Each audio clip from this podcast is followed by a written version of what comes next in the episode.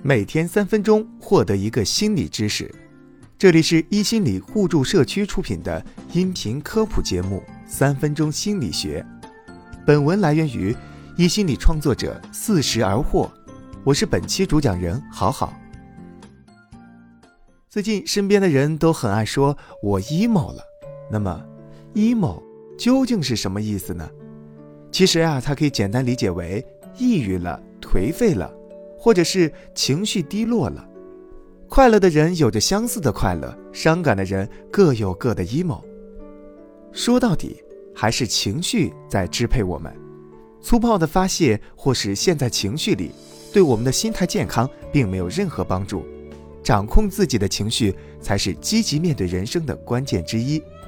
今天就给大家提供简单易行的三个办法，迈出情绪管理的第一步。首先。面对情绪，一识别你现在感觉到的是一种什么情绪，是高兴、生气还是悲伤？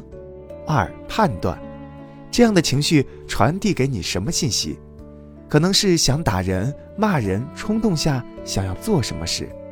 三认识将情绪与自己成功分离，告诉自己这是一种叫什么的情绪，它让你感觉到什么？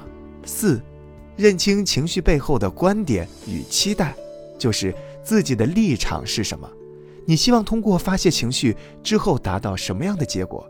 其次，处理情绪，加入理性思考。一，评估情绪背后的观点是否正确。处理情绪时，从客观角度求证，认清自己的观点是否正确，错误的观点就可以不再坚持，避免不必要的冲突。二。评估情绪背后的期待是否务实，也就是自己的期待成真的可能性有多大，能否持续，如何才能更好的实现？将情绪想象成你的朋友。举个例子，你和朋友意见不合，如果对方非常固执，与他继续争论，并不能改变对方的观点，反而会导致你们关系恶化，得不偿失。这时你就需要停下来。但如果对方是个愿意沟通的人，那么就可以尝试找其他朋友帮腔，化解你们的矛盾。最后放下情绪，找出问题所在，针对问题思考解决办法。有负面情绪的时候，不要急于发泄，首先将情绪分解梳理，最终理性积极的将问题解决。更不要一味压抑情绪，因为啊，有数据表明，现代压力环境下的癌症。尤其是男性的肝癌、女性的乳腺癌等疾病，多数和老好人的性格，也就是长期压抑的性格有关。